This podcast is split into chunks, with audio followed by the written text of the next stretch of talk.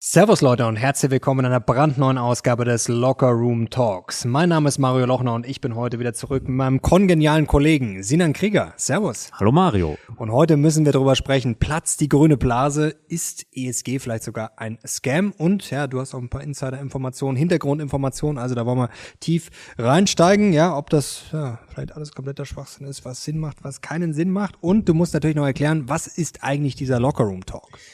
LO steht für Lochner, KR steht für Krieger und Lockerroom, die Umkleide, steht natürlich für die Themen, die man sich sonst nur traut, hinter verschlossenen Türen anzusprechen, mit dem kleinen Unterschied, dass wir zwei Piepnasen das ins World Wide Web hinaus posaunen. Piepnasen, das kannst du dir gleich mal streichen fürs nächste Mal.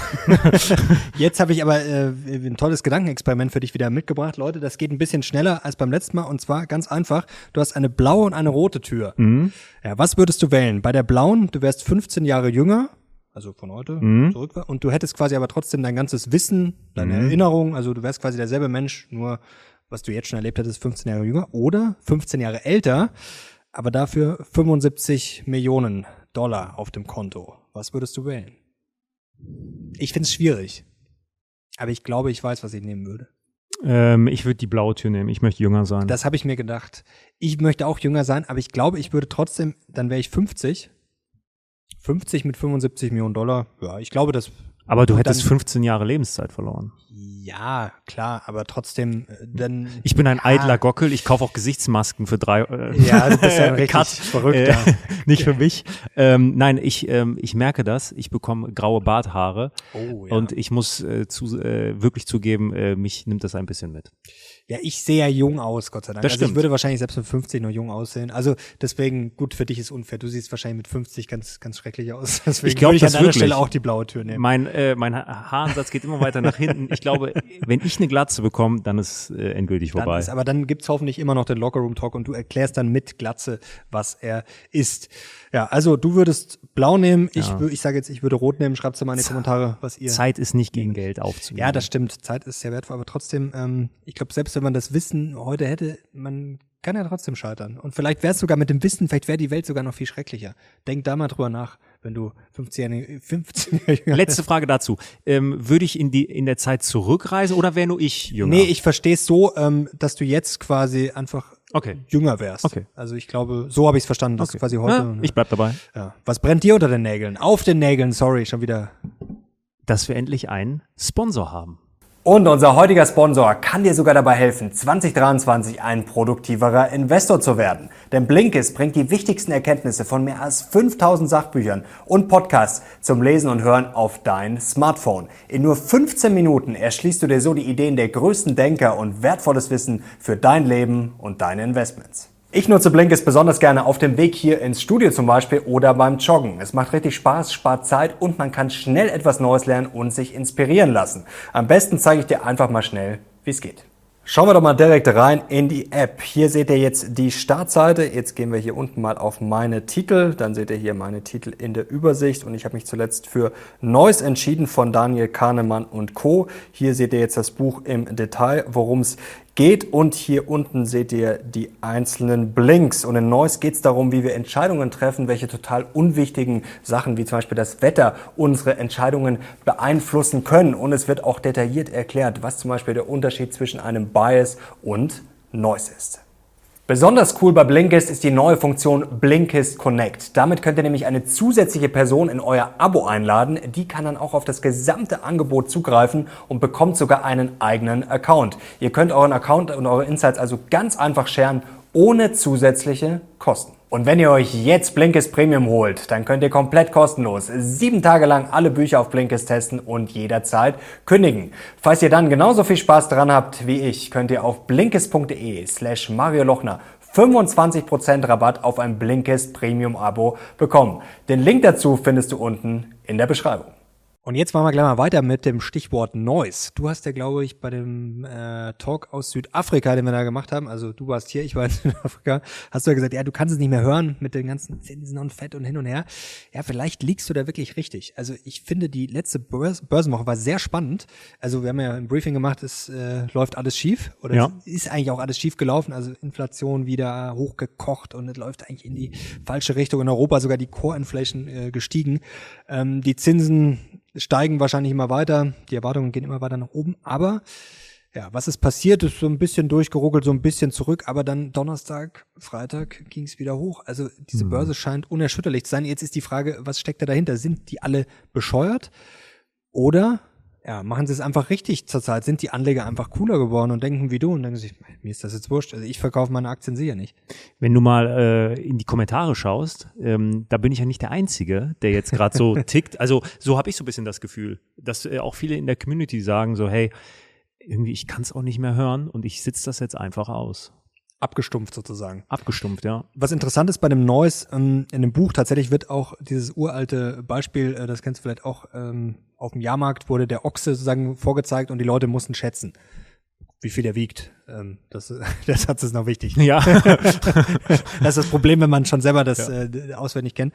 Ähm, genau, und dann haben die halt quasi alle geschätzt und es war tatsächlich keine Schätzung richtig. Aber, das ist jetzt auch ein alter Hut, kennen die meisten wahrscheinlich schon, so Weisheit äh, der Masse, Schwarmintelligenz, wenn man quasi das zusammengenommen äh, hat, kam das insgesamt ganz Ja. gut hin. Also einzeln, die einzelnen Dinger waren alle neu, es war völlig, ja, wirr eigentlich, so wie man das an der Börse auch sagen kann, da hat ja auch jeder eigene Erwartungen. Aber dann kann man ja sagen, momentan aus diesen ganzen Erwartungen, viele sind ja bearish, also es wurde ja letzte Woche noch bearisher, was auch erstaunlich ist. Also wir steigen eigentlich, obwohl ähm, bearish Sentiment vor kurzem war es schon bearish und es wurde noch bearisher.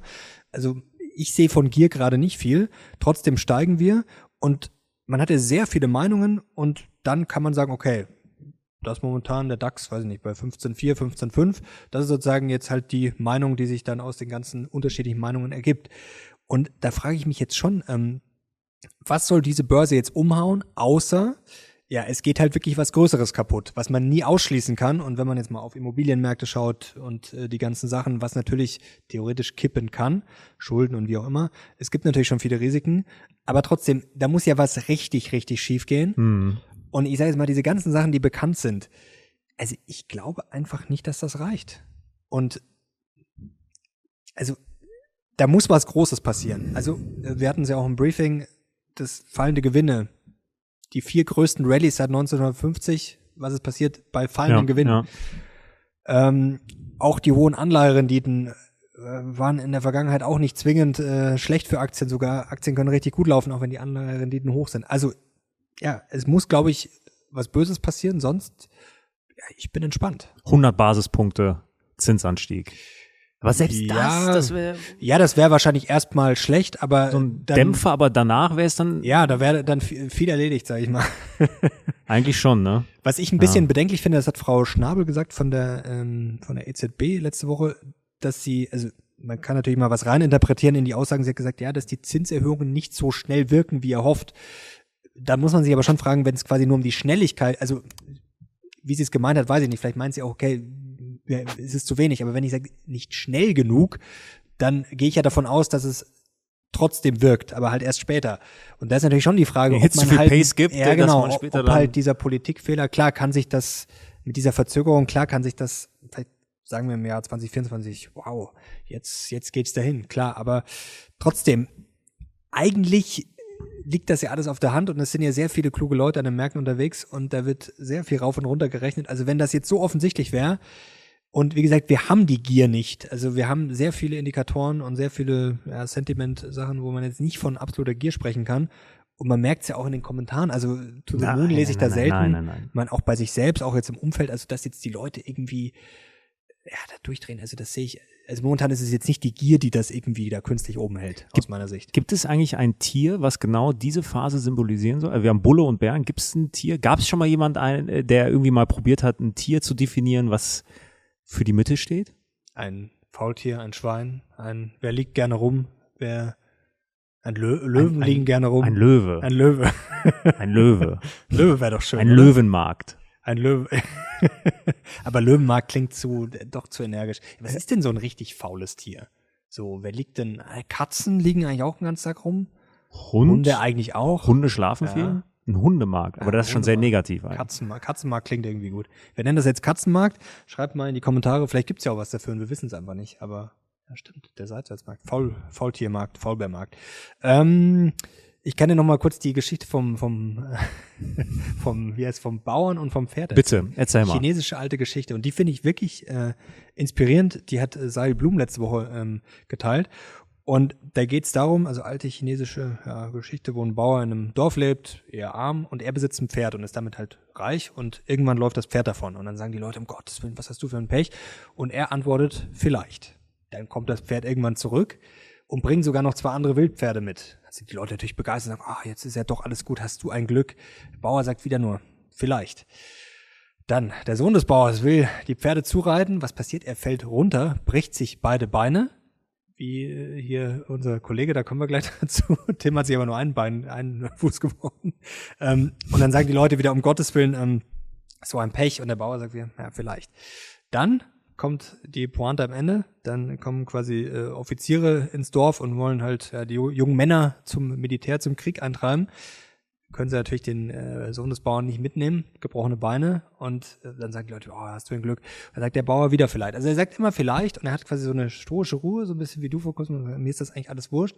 Und das finde ich ist eine ganz schöne Anekdote auch für das Börsenleben, dass man eigentlich ja sich immer diesen Emotionen erwehren muss, also dass man ängstlich wird und irgendwann dann unten sagt, oh Gott, jetzt verkaufe ich und dann mit der Gier mit und jetzt kaufe, also dass man wirklich eigentlich immer diese Ausschwünge quasi zyklisch mitnimmt.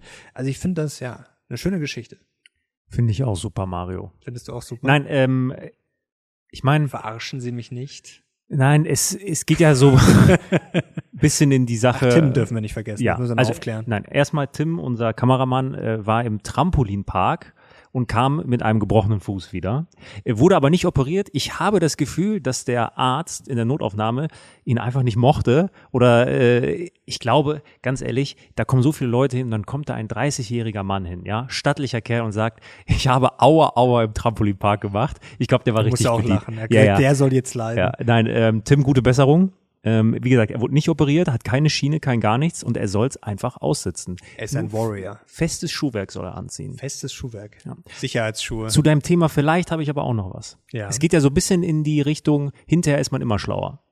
So, nachher kann man die Dinge dann irgendwie besser beurteilen. Es gab mal ein Werbeclip von Mercedes, der nie ausgestrahlt wurde.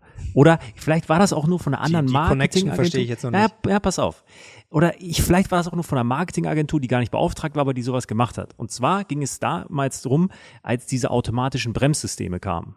Ja, dann haben die eine Werbung gemacht, irgendwie Deutschland im Jahr 1902. Und dann fuhr durch ein sehr altes deutsches Dorf oder österreichisches Dorf, fuhr dann dieser ganz neue Mercedes. So, und dann lief ein Kind über die Straße, über diesen Weg und der Mercedes hält halt automatisch. Ne? Hier Werbung. Das kommt mir bekannt vor. So, ja. und dann ist Cut und dann ist eine Mutter aus dem Küchenfenster und schreit, komm Adolf, schnell nach Hause. Den kenne ich, glaube so. ich. Ja, das habe ich schon mal gesehen. Und ja. dann hinterher ist man immer schlauer, Mercedes. den, den kenne ich, glaube ja. ich. Ja, das habe ich. Ja, ja. Das äh, kam mir da. Ja, ich würde gar nicht sagen, hinterher ist man immer schlauer, sondern man, man sollte sich vielleicht nicht so von den ganzen ja, du hast recht. Emotionen leiden lassen, beziehungsweise natürlich, man kann jetzt auch nicht sagen, ich, ich schließe alle Emotionen weg und mir ist alles scheißegal, das macht das Leben auch keinen Spaß.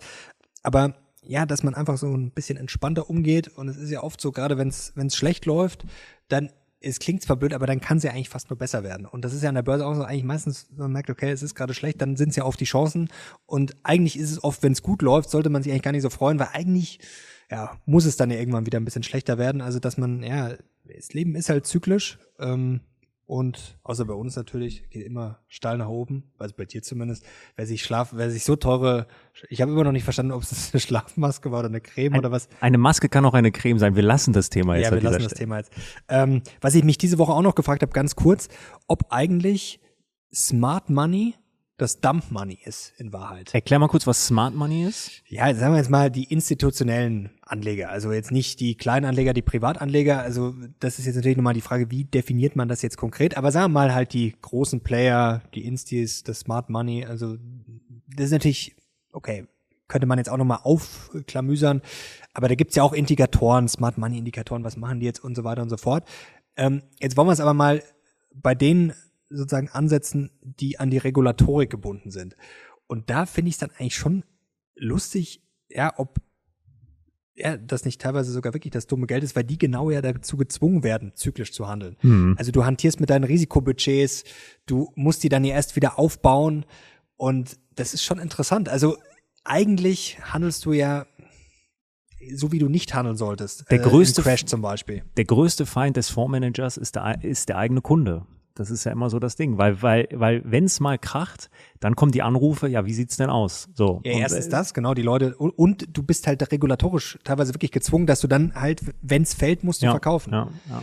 Und dann, okay, dann läuft's wieder besser, dann, dann muss ich erst wieder die Risikobudgets aufbauen, dann, dann muss ich das wieder freimachen und dann bin ich quasi, also ich bin eigentlich immer, immer zu spät. Ja. Also wenn es gefallen ist, dann kaufe ich nicht nach, sondern dann muss ich verkaufen, weil ich quasi die Risikobudgets äh, sagen, reduzieren muss. Und das ist halt wirklich extrem zyklisches Verhalten. Da müsste man mal gucken, da gibt es bestimmt Studien äh, zu, ähm, die das belegen oder widerlegen können, wie der Verlauf von Smart Money zu den Aktienkursen ist in einer, in einer gewissen Zeitspanne. Ja, das müsste. Das ist mal Auftrag für dich, Rechercheauftrag. Nehme ich mit. Und was man ja auch sagen muss. Ja, das, das, das, ist, das ist echt gut. Das mache ich, ja. Und man muss ja auch wieder sagen, auch wenn man jetzt natürlich erstens kann man auch sagen, vielleicht, weil wir wissen noch nicht, wie das Jahr weiter verläuft, aber trotzdem die ganzen Jahresendprognosen, wenn man jetzt mal die ersten paar Wochen nimmt, welcher Analyst hat gesagt, Januar wird geil? Also eigentlich war der Tenor, oh ja, hochvolatil, okay, gut, das äh, lag jetzt auf der Hand, aber die Vola ist zuletzt ja wirklich sehr weit unten. Also selbst das war falsch, dass es jetzt ein bisschen rauf und runter geht. Ja, okay, dass wir jetzt keine ganz klare Richtung haben. Ja, okay, lassen wir noch mal so stehen, wobei der Januar schon ziemlich gut war. also ähm, das muss man schon sagen. Und die ganzen Prognosen, die waren ja dann doch sehr viele ähnlich nach dem Motto, ja, erstmal schwierig und dann erstmal muss es fallen und dann erholt sich im zweiten Halbjahr. Also da sieht man eigentlich schon wieder diese ganzen Narrative, die man natürlich, ich verstehe das aus Sicherheitsgründen wählt. Ich meine, wer stellt sich jetzt gerne hin und sagt, ja, also im Januar, Leute, da geht's zehn Prozent nach oben, das verspreche ich euch. Da kannst du dich ja nur blamieren. Ja. Aber man sieht halt einfach wieder im Endeffekt, ja, die ganzen Experten, wenn man sie jetzt sich jetzt danach wieder gehalten hätte und gesagt hätte, oh, ich warte jetzt erstmal, bis die Korrektur kommt, was alle Experten versprochen haben, und dann gehe ich rein. Also da hätte man jetzt schon wieder ordentlich was verpasst. Aber vielleicht, ähm, das Jahr ist noch, äh, Jahr ist noch lange. Ja. Auch für dich, mein auch, Freund. Auch für mich noch. danke, danke, Mario. Ja, ja. Auch, und du hast noch keine Glatze, das halten wir auch fest. Nicht. Vielleicht kriegst du heute noch ein paar graue Haare. Istanbul ruft. Istanbul ruft, ja. Das soll ja sehr gut sein. Ja. Ähm, jetzt müssen wir hier mal kurz gucken. Jetzt kommen wir zur grünen Blase.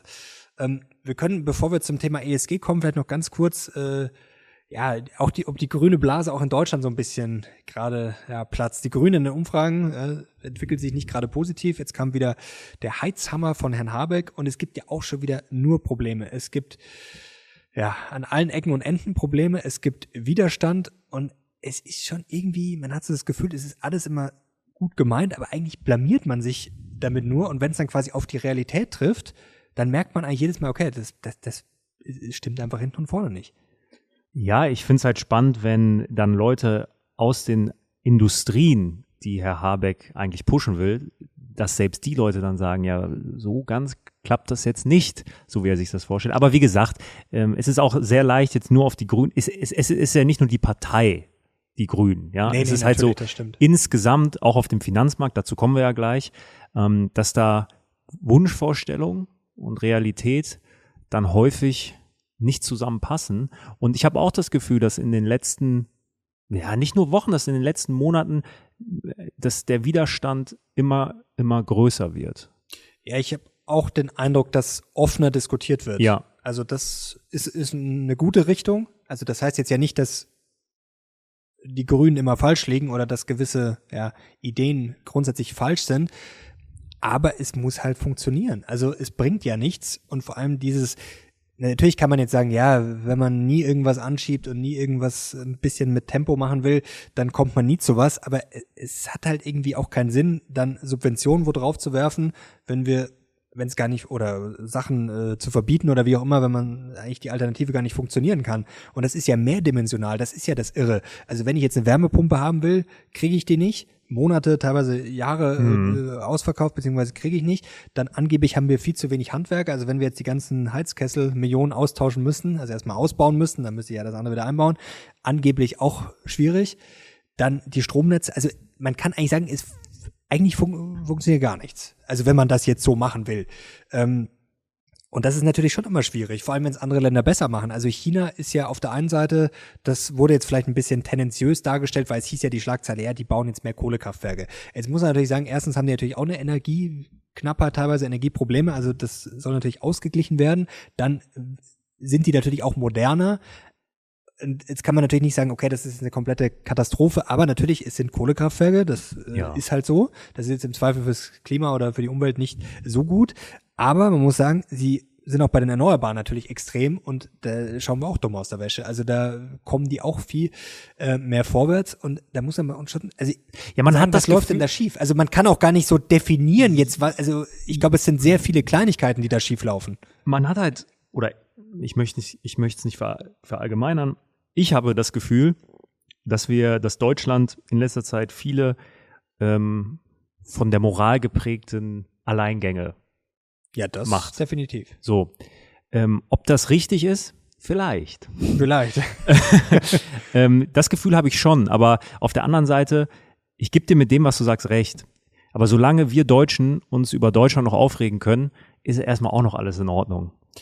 Ja, Es klar. ist, es ist, wir regen uns da gerne drüber auf und das stimmt auch alles. Ähm, ich hatte aber letztens ein, äh, eine Diskussion äh, mit einem ähm, holländischen Taxifahrer. Und der hat in mir. Amsterdam ja, oder in Deutschland. Ja, nee. In Amsterdam und die Fahrt äh, vom Hotel zum Flughafen ging eine halbe Stunde. Und er hat mir eine halbe Stunde vorgeschwärmt, wie toll Deutschland sei und wie viel besser es als ähm, die Niederlande sei. Und das hat mir auch so ein bisschen die Augen geöffnet und ja, hey, wir haben viele Probleme, ja. Jetzt die Deutsche Ja, gut, Bahn. viele schaffen wir uns auch selber, das muss man ja auch sagen. Das ist ja nicht so, So. dass alles äh, Aber ich möchte nicht immer so der So Meckeronkel sein. Wir, wir können viele Dinge besser machen. Lass es uns besser machen.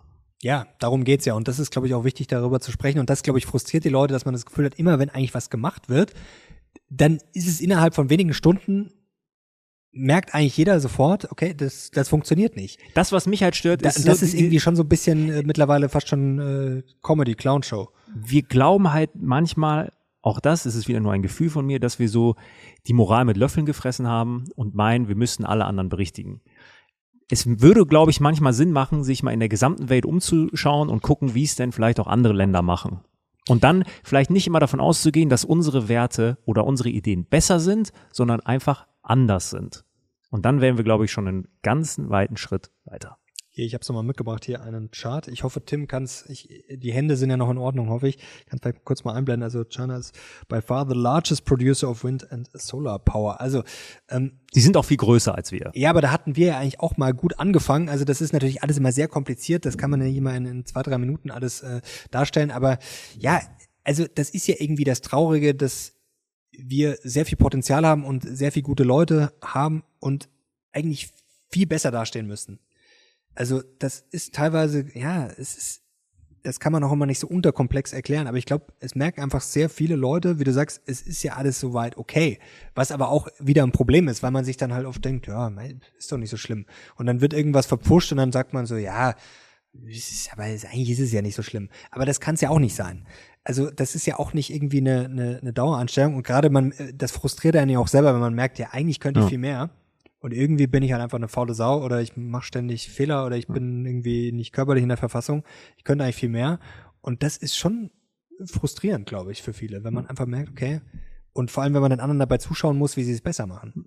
da wieder zum Thema Alter. Ich habe wirklich Angst bekommen. Jetzt äh, passt zum Thema. Die Deutsche Bahn will ja pünktlich werden. Eigentlich war ja angesetzt bis 2030, wurde jetzt ein bisschen nach hinten verlegt auf das Jahr 2070. Jetzt habe ich mal nachgerechnet, dann wäre ich 76 Jahre alt, Mario. Aber du wirst Sechs. es wahrscheinlich noch erleben. Vielleicht ist dein Hirn dann schon in einem AI-Cyborg, der durch die Gegend, der in die Deutsche Bahn sprintet, weil sie immer noch hinterherlaufen muss, weil sie immer noch zu spät ist. Aber das hat mir ein bisschen Angst gemacht. Also, Angst? ja. Also du meinst, dass du dein eigenes Alter, Ja. dir die Sterblichkeit zum ersten Mal bewusst ja, geworden einmal ist? das und dass man so eine Deadline mal so locker flockig 40 Jahre nach hinten schieben kann. 40 Jahre ist sportlich, ja. Das Das ist ist, ein halbes Menschenleben. ja. im Schnitt. Aber die äh, Vorstände haben 14% Gehaltserhöhung bekommen. Das ist doch was, worüber du dich hättest aufregen können äh, diese Woche, der ähm, ARD-Chef. ARD-Chef. Äh, 30.000 das, im Monat. Ja. Und 18.000 Euro Rente, glaube ich, dann. Ja, gut, das ist, ähm, das ist nochmal ein Thema, glaube ich, für eine andere Episode. Aber sehr schön von Aber auch Thilo Jung war das ja, der hat also, er hat- ich will genial. nicht immer meckern. Ich will jetzt, komm, Aber über ESG müssen wir, ja, ich weiß nicht, meckern, wir müssen aber zumindest kritisch sein. Denn Vanguard ist jetzt ausgestiegen aus einer der wichtigsten Nachhaltigkeitsinitiativen Net Zero Asset Managers Initiative. Und da geht's um sehr viel Geld, was under Management ist, nämlich äh, laut eigenen Angaben jüngst waren das 59, äh, 59 Trillion, also 59 Billionen, das ist schon äh, ordentlich. Ähm, und ja, Mr. Buckley hier, der hat gesagt, ja, ich übersetze das mal frei, äh, dass das Research, äh, Research gezeigt hat, ähm, dass ESG-Investing ähm, ja keinen Vorteil gegenüber klassischem Broad Investing, Broad-Based Investing ähm, äh, hat er es genannt, bringt. Gut, da kann man jetzt sagen, okay, das ist die Investorenperspektive, jetzt hat das natürlich mehrere Dimensionen, aber auch da muss man sich natürlich fragen, ja. Ja. wie sinnvoll ist das Ganze? Elon Ja. Musk hat das als Scam bezeichnet, also jetzt nicht erst vor einem Tag, aber er hat es als Scam bezeichnet, ESG. Ja, jetzt kannst du uns vielleicht ein paar Hintergründe geben. Was Ja. ist da los mit Vanguard? Ist ja einer der größten Player, also das ist jetzt nicht irgendwie eine Pommesbude, was Ja. jetzt hochgejazzt wurde äh, von den Medien, sondern das ist ja schon ein Riesenplayer und ähm, nee, die haben schon Gewicht. ja, ist die Frage so, ist da gerade was im Umbruch? Ja. Vielleicht noch mal ganz kurz eine kleine Ergänzung zum Net Zero Asset Manager Initiative. Zu, der, zu dieser Initiative. Es ist ein Zusammenschluss von knapp 300 Vermögensverwaltern, die sich halt zum Ziel gesetzt haben, nur noch auf Unternehmen zu setzen ähm, oder nur noch solche Unternehmen zu ähm, dort zu investieren, die das Ziel des Pariser Abkommens erfüllen, bis 2050 keine Treibhausgasemissionen mehr zu verursachen. So, darum geht's. Und Mhm. da hat Wengert jetzt gesagt, nee, machen wir nicht mehr. Ob das die richtige Entscheidung ist? Vielleicht. Nein, ähm, ich glaube, wir müssen das Feld aber von ganz hinten aufrollen. Denn ähm, wenn man sich ein bisschen mit der Materie beschäftigt, kommt man relativ schnell zu dem Ergebnis, dass das ein strategisch höchst interessanter Move ist, weil dahinter, glaube ich, auch das Duell der Giganten steckt, nämlich BlackRock, BlackRock gegen Vanguard. Also BlackRock ist die Nummer eins aktuell, Mhm. der Vermögensverwalter. Die sind gerade so bei Assets under, Man äh, Assets under Management bei circa 8,6 Billionen US-Dollar. Das variiert immer von der Quelle, aber ungefähr ist das die ähm, Hausnummer. Vanguard liegt bei 7,2 Billionen. Auf Platz zwei dicht dahinter. Jetzt habe ich eine kleine Frage an dich. Ich verdecke es kurz. Wie viele ESG-Fonds hat denn Vanguard im Portfolio? Gib mal eine Schätzung. Ja. ESG-Fonds. 30? 28. Boah. Du hast vorher drauf geschaut. Nein, wirklich nicht. Jetzt klingelt hier ein Wecker Ja. bei von Tim. Ja, das ist, äh, weil er die Er Kamera muss jetzt noch. wieder dringend ins Trampolin-Paradies.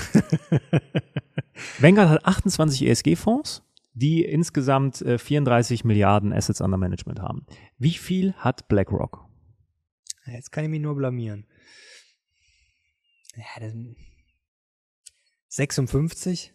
282 mit 270 Milliarden Assets under Management. Also da sieht man schon, auch jetzt ähm, vor der ganzen Sache, BlackRock ist da wirklich ein Vorreiter für ESG. Und ähm, es kommt ja immer der jährliche Brief vom CEO Larry Fink ähm, an die ganzen CEOs, wo BlackRock investiert ist. Und das sind jetzt nicht gerade wenige Unternehmen. Ich habe es mal mitgebracht, die Dimension. Also BlackRock ist an 33 der 40 DAX-Unternehmen beteiligt. Das war jetzt Stand Juni 2022. Nur an 33, nicht an allen. Aber Nee. immerhin.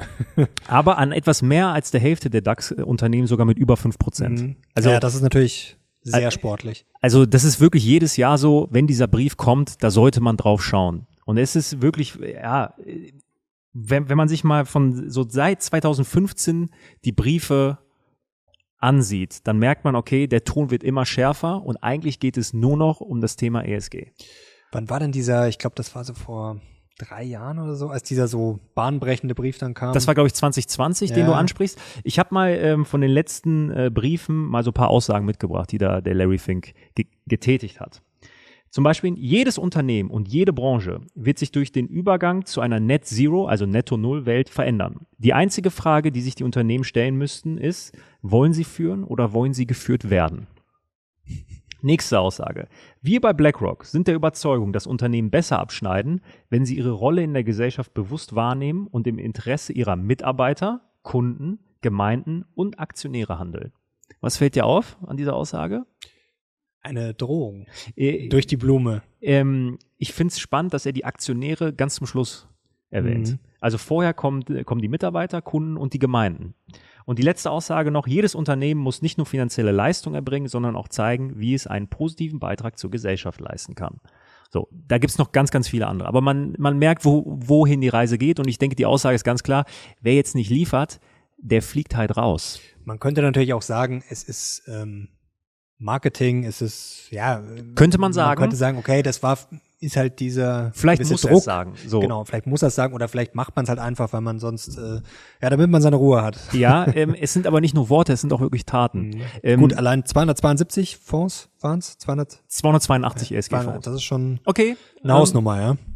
Es ist aber auch so, kurze Ergänzung, Vanguard wird diese ESG-Fonds jetzt äh, nicht aus dem Programm nehmen. Die bleiben weiterhin drin. Sie sagen Mhm. einfach nur, jeder soll frei entscheiden. Dazu kommen wir gleich. Also auch ein Marketing-Move. nee.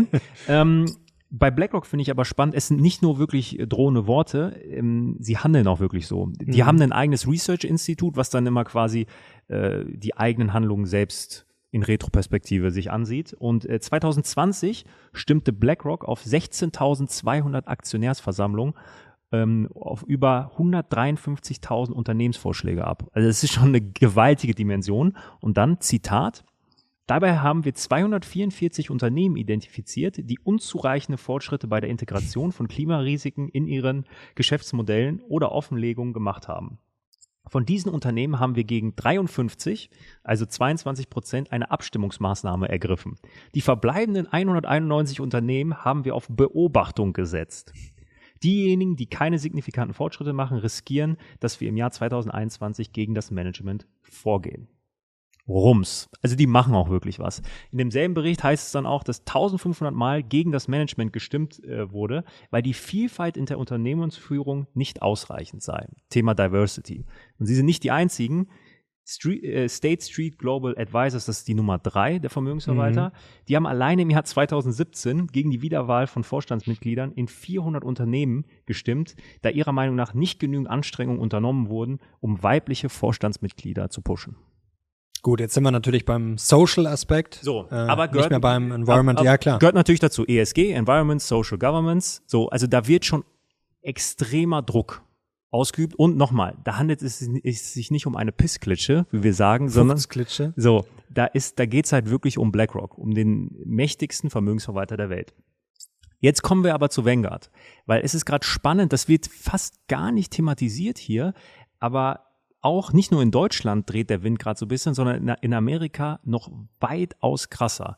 Gerade von den Republikanern, also die republikanischen Staaten, die machen gerade richtig Hetze gegen Larry Fink. Also das geht weit über die Petitionen hinaus. Der wird gerade angeklagt. So und immer mehr Gouverneure, auch in Florida, De DeSantis in dem Fall, hat einfach jetzt gesagt, im Dezember war es schon, die zwei Milliarden, die da liegen von uns bei BlackRock, die werden wir mal schön abziehen.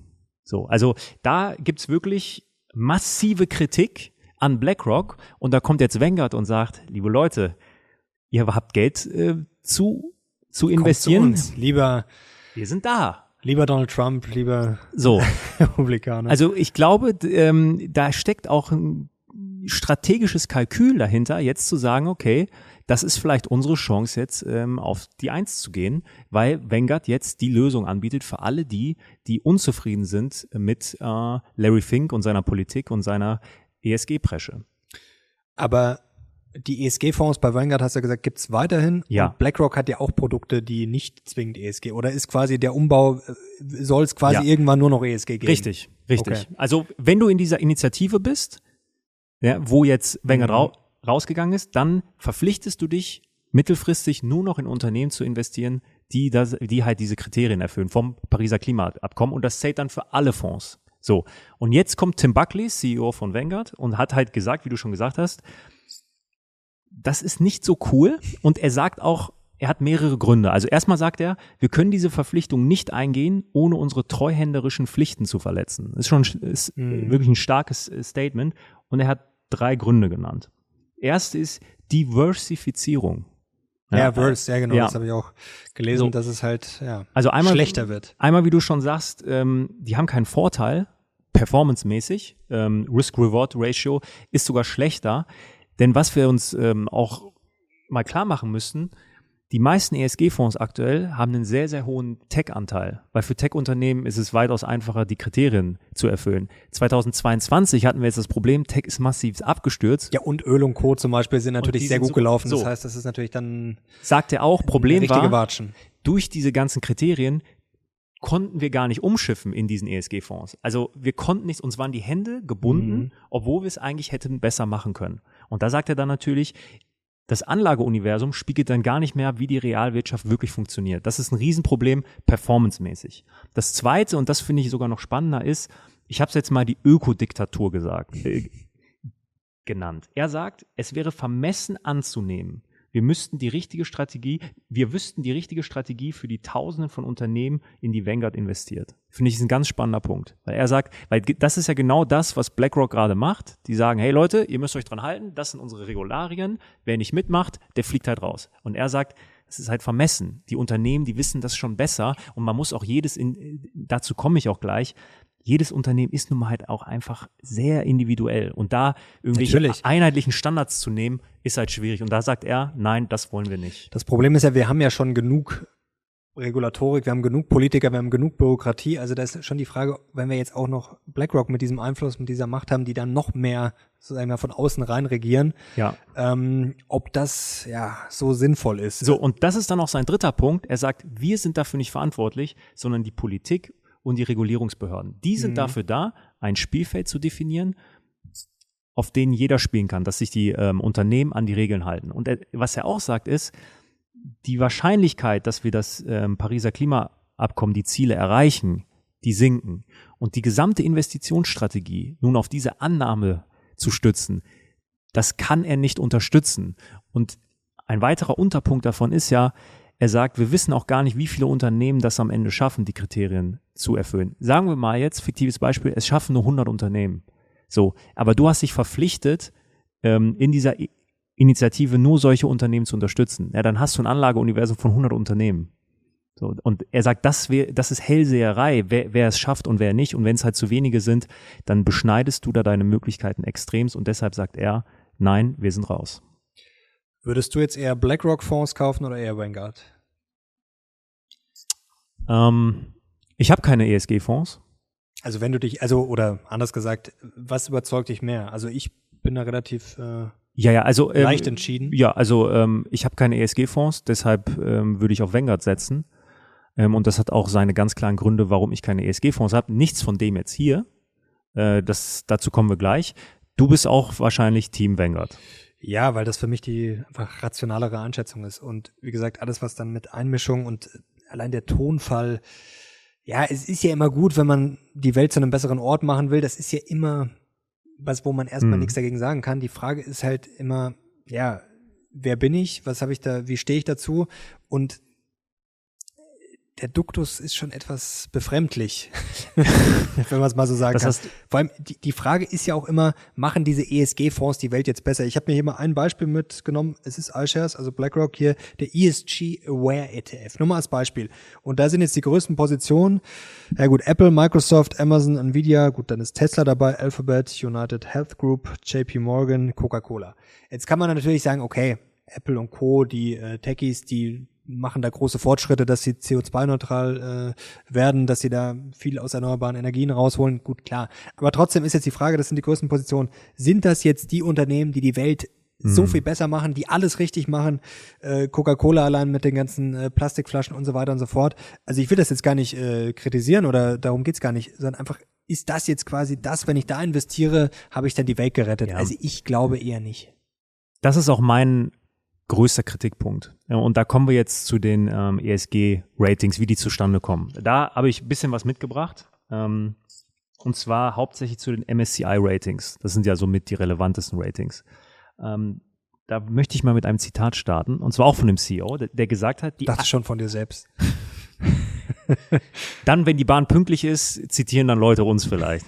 ähm, er hat nämlich gesagt, also der Henry Fernandes, CEO, wie gesagt, von MSCI, die eigentliche Mission von MSCI ist es, Investoren dabei zu helfen, bessere Portfolios für eine bessere Welt aufzubauen. Also er, man merkt schon, er ist eher so Team Larry Fink, Team, äh, mhm. Team BlackRock. Und da kommen wir zum ersten Problem. Denn ich glaube, Mario, wir können Nachhaltigkeit quantitativ nicht bemessen. Ich glaube, es ist nicht, es ist nicht möglich. Wir, wir, wir, hatten einmal, Schwierig. wir hatten einmal dieses Beispiel. Das ist ein so breit gefächertes Thema. Du hast einen Waffenhersteller mit 50 Prozent Frauen im, im, im Vorstand und du hast einen Solartechnikhersteller, wo 100 Prozent Männer im Vorstand sind und keine Behinderten. Null Prozent Behindertenquote. Ja, welches Unternehmen ist jetzt nachhaltiger? Was, was darf rein, was nicht? Und in der Kantine gibt's auch noch Süßigkeiten beim Solarhersteller. Und Schweinenacken. Und Schweinenacken. Puh, dann wird's, dann wird's aber sehr eng. So, ja, und das ist halt einfach ein Riesenproblem ähm, für diese Ratingagenturen, beziehungsweise es wird kaum thematisiert, ja, die haben dann ihre eigenen Ratings, das wird übernommen von den größten ähm, ETF-Anbietern, ja, und dann, so, dann es kommt am Ende meistens Murks bei rum. Ähm, Bloomberg hat das mal wirklich schön analysiert und da werde ich den Link zu dem Artikel, ist ein ellenlanger Artikel, auch ähm, reinpacken in die Beschreibung. Und die sind erstmal zur Kernaussage gekommen und das finde ich sehr, sehr spannend. Und das sollte man sich jeder Investor, der sich Nachhaltigkeitsratings von MSCI ansieht oder in Fonds investiert, die darauf basieren, und das sind viele, viele ESG-Fonds, darf eine Sache nicht vergessen. MSCI ESG Ratings messen nicht die Auswirkung eines Unternehmens auf die Erde und die Gesellschaft, Sie messen das Gegenteil, die Auswirkung der Erde auf das Unternehmen und seine Aktionäre. Das ist ganz, ganz wichtig. Mhm. Die haben zwischen Januar 2020 und Juli 2021 hat Bloomberg alle 155 Unternehmen untersucht, die in dem Rating heraufgestuft mhm. worden sind, in dem, in dem ESG-Rating.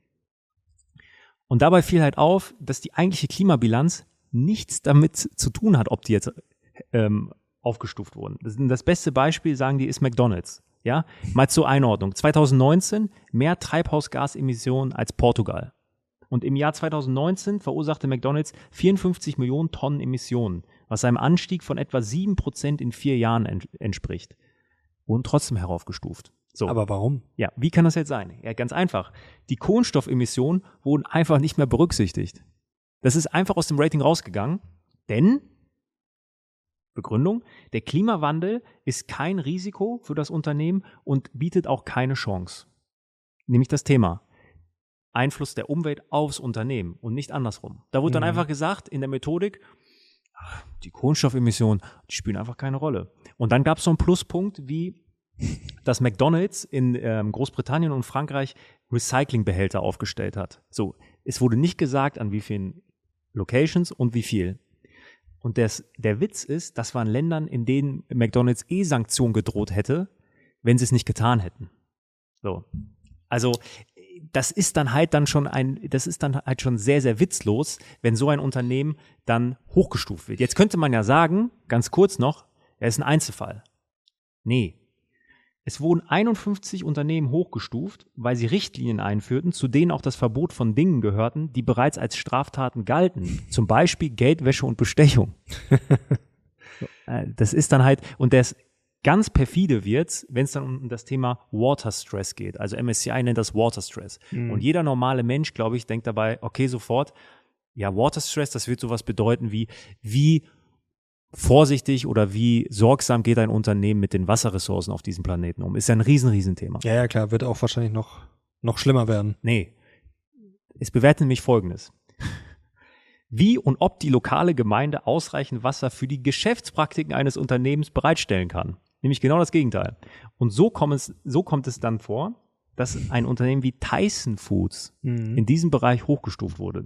Die sehr viel Wasser verbrauchen. Tyson Foods 2021 musste der Konzern eine Summe von drei Millionen US-Dollar zahlen, nachdem herauskam, dass eine Hähnchenverwertungsanlage von, von denen in Alabama 832.000 Liter Abwasser in den Mulberry Fork ableitete und damit nach vorsichtigen Schätzungen über 200.000 Fische starben. Und das ist dann natürlich schon, ist es lustig? Ist es traurig? Ja, es ist eher traurig. Also es ist halt einfach eine, ja, ich weiß nicht, wie man es zusammenfassen kann. Es ist halt eigentlich eine Marketingnummer. Es ist Scam, also Betrug äh, würde ich nicht sagen, weil bei Betrug ist ja Vorsatz dabei. Also es ist äh, aber schon, wir mal, eine schwierige Nummer. Was ja auch das Interessante ist, es gibt ja auch verschiedene Ratings, also das äh, können wir jetzt heute vielleicht nicht mal im Detail behandeln, aber es gibt ja verschiedene ESG-Ratings und das Lustige ist ja, du hast vorher gesagt, wenn man es exakt messen könnte, müsste ja theoretisch überall zumindest was ähnliches rauskommen. Aber es kommen ja komplett unterschiedliche Ergebnisse raus. Also das heißt, wir können jetzt auch ein Nachhaltigkeitsrating machen, jeder könnte das ja. machen und wahrscheinlich würde überall was anderes rauskommen. Und es ist halt, ja, es ist relative Willkür.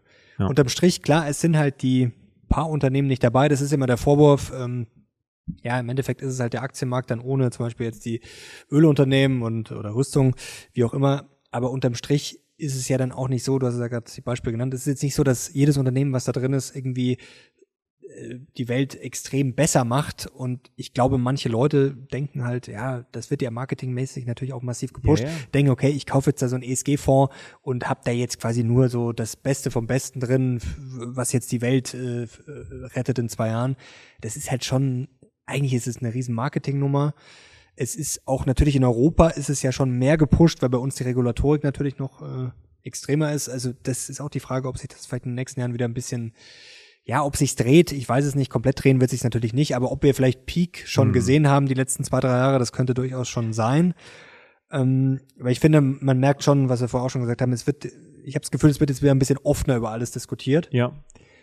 Und offene Diskussionen sind ja an sich äh, nie was Schlechtes. Ich meine, es ist natürlich schon paradox, wenn es heißt, wir wollen die Welt zu einem besseren Ort machen. Und dann hört man über solche Methodiken, ja, dass dann einfach mal die Treibhausemissionen rausgerechnet werden und ähm, ja, die, der Grundsatz dieser gesamten Methodik, ähm, dass einfach das Wort ESG oder Nachhaltigkeit komplett einmal auf den Kopf gestellt wird, das ist dann halt schon höchstgradig fragwürdig, weil ich glaube, dass viele Investoren, ich möchte jetzt niemandem unterstellen, dass er schlampig recherchiert oder sonst was, aber ich glaube, dass das viele gar nicht wissen, wie das wirklich bewertet Sicherlich. wird und warum und weshalb jetzt Unternehmen XY heraufgestuft wird und nicht. Man verlässt sich dann auf so eine Weltmarke wie MSCI und sagt dann, ja, okay, ich habe ein gutes Gewissen, aber wenn dann so Unternehmen wie Tyson Foods oder sonst was hochgestuft werden, ähm, dann hat das halt nichts mit dem eigentlichen Auftrag zu tun und auch nichts mit dem, was sich die Anleger versprechen. Und dann ist es nicht Betrug, weil es ist ja, es ist ja öffentlich,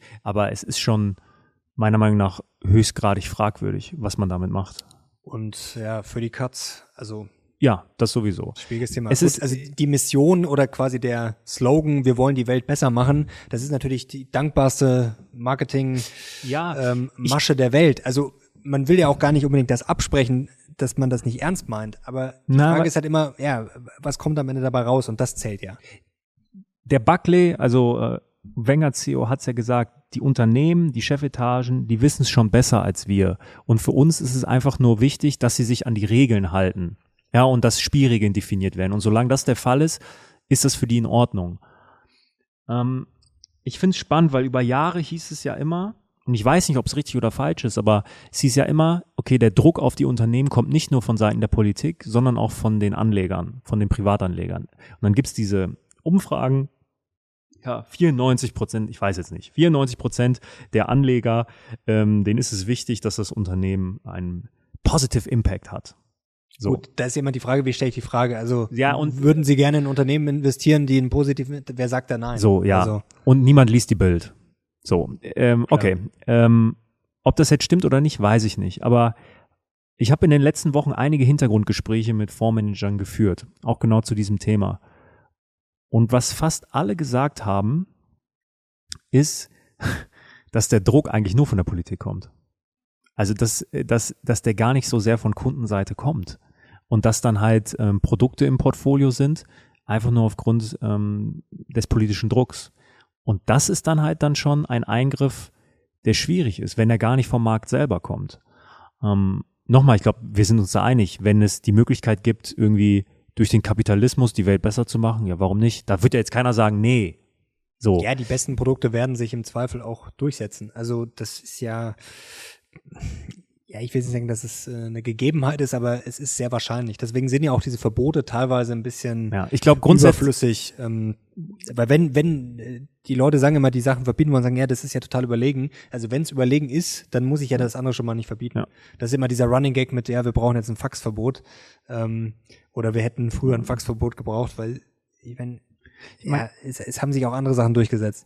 Ich glaube, da sind wir uns auch einig. Anreize sind immer besser als Verbote. Also, so, äh, ne, also solange Anreize funktionieren, warum dann mit dem Holzhammer kommen und sagen, hier komm, darf nicht, darf nicht, darf nicht.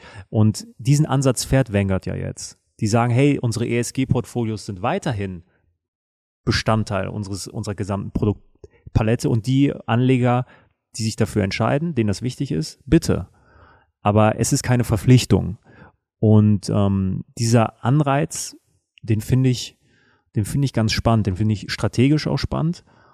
Ähm, und ja, äh, insgesamt ein äußerst spannendes Thema, eine äußerst spannende Entwicklung, gerade in den letzten Monat, ähm, in, in den letzten Monaten, seit eigentlich dieser Krise, seit dem Ausbruch des Krieges, wo so ESG bis nach hinten gerückt ist und wo man dann auch gesehen hat, hey, das ist schon angreifbar alles. Ähm, bin gespannt, wie sich das noch weiterentwickelt. Ja, und als wir halt auch gemerkt haben, okay, es, wenn was dazwischen kommt, dann bist du halt auf einmal angewiesen, doch auf Kohle, auf Gas und es ist jetzt noch nicht alles so einfach. Und ja, das ist natürlich die große Frage. Wie gesagt, China baut jetzt auch wieder Kohlekraftwerke, auch wenn das alles natürlich komplexer ist. Wie gesagt, sie bauen auch massiv bei Erneuerbaren aus. Das ist immer wichtig, das dazu zu sagen, weil man kann sich sagen, ja, okay, die haben natürlich massiven Ausstoß und die bauen jetzt neue Kohlekraftwerke nach dem Motto, ja, böse, sondern die machen natürlich bei anderen Sachen auch einiges richtig oder bauen da massiv aus. Ja, aber man hat es letztes Jahr gesehen, ja, und also das ist, glaube ich, auch das, was die Leute halt immer verunsichert. Du hast gerade gesagt, Anreize. Das ist natürlich richtig. Das Problem ist ja nur, wenn ich Anreize, Subventionen, wie auch immer, wenn ich die setze und kann dann aber Sachen nicht hochskalieren, ähm, dann wird's halt schwierig. Ja. Und da ist, glaube ich, manchmal das Problem, was die Leute auch skeptisch macht dass man halt bei A anfängt, vielleicht noch bis B oder C denkt, aber nicht bis Z hinten. Und bei C bleibe ich schon stecken und merke, oh, jetzt, aber hier fehlt was, da fehlt was, die Infrastruktur fehlt, die Leute fehlen, die Rohstoffe fehlen, was weiß ich. Also das ist, glaube ich, ein Riesenproblem, dass es halt oft einfach nicht zu Ende gedacht ist. Und wie gesagt, ein gewisser Druck, ein gewisse ja, Impulse, das mag oder kann durchaus richtig sein. Aber man muss halt auch hm. irgendwie ähm, ja, das umsetzen können. Im Koalitionsvertrag stand ja auch bei der Umsetzung jetzt mit den Heizungen, äh, standen auch zwei Wörter drin, falls möglich. Also das ist halt, ja, zum vielleicht heute vielleicht das falls möglich ist vielleicht eine ganz gute Ergänzung. We will see. Vielleicht. Äh, ist es richtig, vielleicht ist es falsch. Ich bin gespannt auf eure Meinung. Also ESG, äh, was sagt ihr dazu ähm, generell? Ja, und schaut ihr da vielleicht auch selber drauf. Also man kann natürlich auch jetzt nicht von jedem verlangen, der investiert, dass der jetzt die Unternehmen durchanalysiert, aber ich kann ja trotzdem auch als Investor selber, selbst wenn ich jetzt in Einzelaktien investiere, kann ich ja selber auch sagen, okay, mir ist das wichtig, dass die Unternehmen Impact haben. Ich glaube, das ist der einzige Weg. Ja, genau. Und das ist, glaube ich, auch sinnvoller, wie gesagt, das alles in meine Form zu pressen, über hunderte Aktien, über irgendwelche Kriterien das ist halt. No, Nochmal, also äh, ja, ich meine, es ist wirklich sehr schwierig. Es ist ein so breit gefächertes Thema und jeder hat seine eigenen Präferenzen und jeder setzt seinen Fokus anders. Wenn mir jetzt Diversity super wichtig ist, ja, dann schaue ich da als erstes drauf. Wenn mir der CO2-Ausstoß super wichtig ist, dann schaue ich da als erstes drauf. Das sind, das sind so, das sind tausende von Themen. Und nochmal, jedes Unternehmen ist, ist ein höchst individuelles Konstrukt. Lieferketten, Situation, Verträge. Also da spielt so viel mit ein. Und da einfach von oben zu sagen, oh, das ist jetzt die Regel, es ist einfach, das ist nicht möglich. Über passive, breit gestreute Fonds glaube ich nicht, dass man das Thema Nachhaltigkeit greifen kann. Das muss Stockpicking, das muss die Einzelwertanalyse qualitativ sein, wenn man das möchte dann führt, glaube ich, kein Weg da vorbei, zu jedem Unternehmen wirklich einzeln hinzugehen und sich das anzusehen. Und das ist, glaube ich, der entscheidende Punkt, um das Thema jetzt abzuschließen, diese, ja, sag ich mal, Vermischung auch noch von Sachen, die eigentlich nichts miteinander zu tun haben.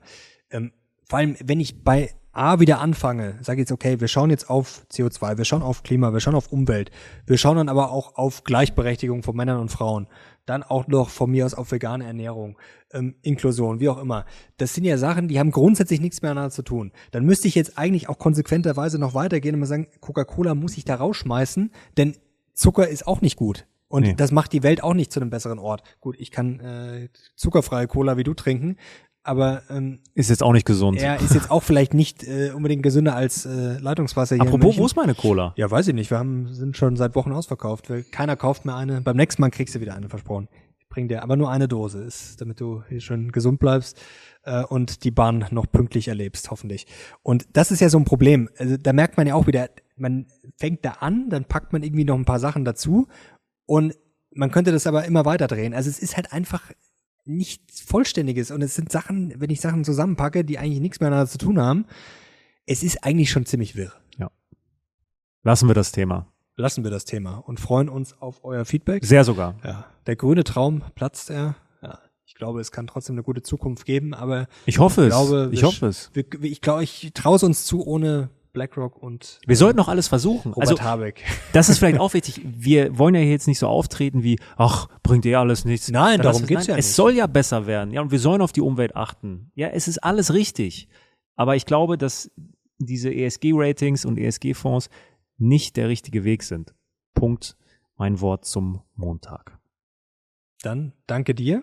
Danke euch. Ich hoffe, euch hat's gefallen und wir kriegen einen Daumen nach oben und Kanal natürlich unbedingt abonnieren. Es kommen bald Hammer-Interviews, Leute. Da könnt ihr euch und auch Lockerroom Talks, da könnt ihr euch schon mal mit Gästen, könnt ihr euch schon mal drauf freuen. Danke dir, danke euch. Wir sind jetzt raus. Bis zum nächsten Mal. Ciao. Ciao.